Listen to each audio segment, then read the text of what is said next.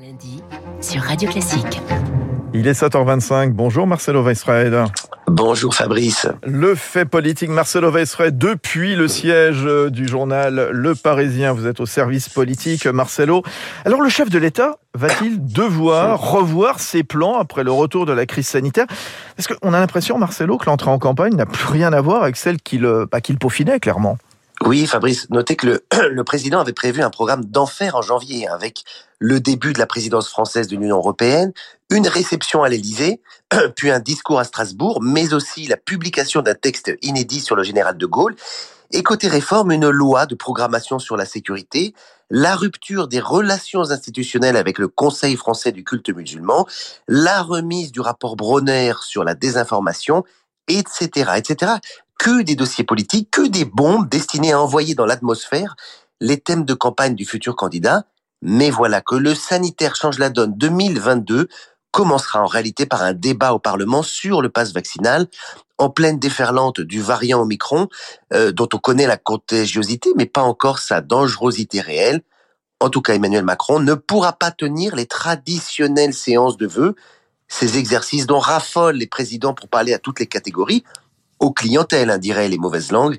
Un ministre nous disait hier, on voulait vanter nos résultats économiques, baisse du chômage, croissance.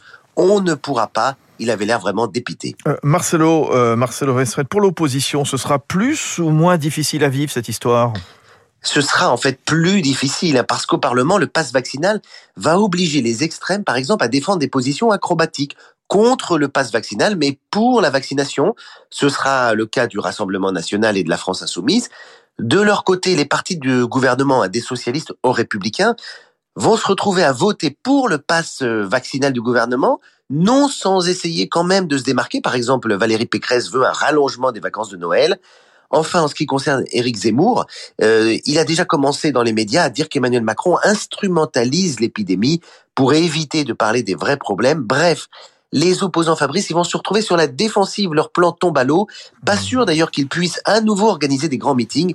On le voit, aucune présidentielle ne ressemble décidément à la précédente. Et vous en avez de l'expérience justement pour en parler. Rendez-vous demain dans le fait politique sur Radio Classique. Marcelo Welsfred du Parisien, 7h28. Bonjour David Abiker.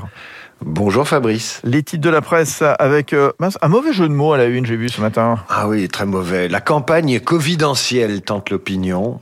Jusqu'où le variant au micro rebattra-t-il les cartes de la, de la politique? On vient d'en parler avec Marcelo.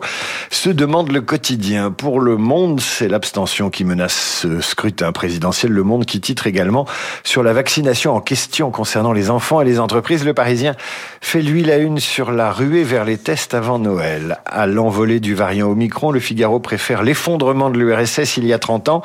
Enfin, en une des échos, il y a les tensions sur les prix de l'énergie, mais également le débat sur la de l'héritage qui s'installe dans la campagne covidentielle. Donc, comme quoi il est encore possible de parler d'autre chose que du Covid. De Sciences Po Grenoble, par exemple, l'école où il ne fait pas bondir ce qu'on pense.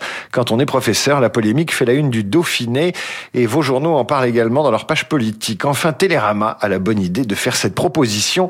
Réinventons la fête. Encore faut-il pouvoir la faire, la fête. Tout juste. À tout à l'heure, David Abiker. On la fera à 8h30 avec vous. La revue de presse complète aux côtés de Renaud Blanc, qui reviendra d'ailleurs dans un instant sur cette polémique à Grenoble. Bonjour Renaud. Bonjour Fabrice. Avec euh, le grand chef Yannick Aleno. On n'oublie pas Noël tout à l'heure, 8h15. Chef multi-étoilé à deux jours du 24 décembre. Yannick Aleno nous fera saliver avec son menu de Noël, une cuisine qui mélange tradition et innovation. Yannick Aleno, un chef engagé. Il souhaite des états généraux de la restauration transformer en profondeur un métier qui doit être avant tout au service des clients, parité, handicap, salaire et nouvelles prestations. Le restaurant de demain avec Yannick Aleno à 8h15. Dans une petite minute, le journal de 7h30, mais tout de suite.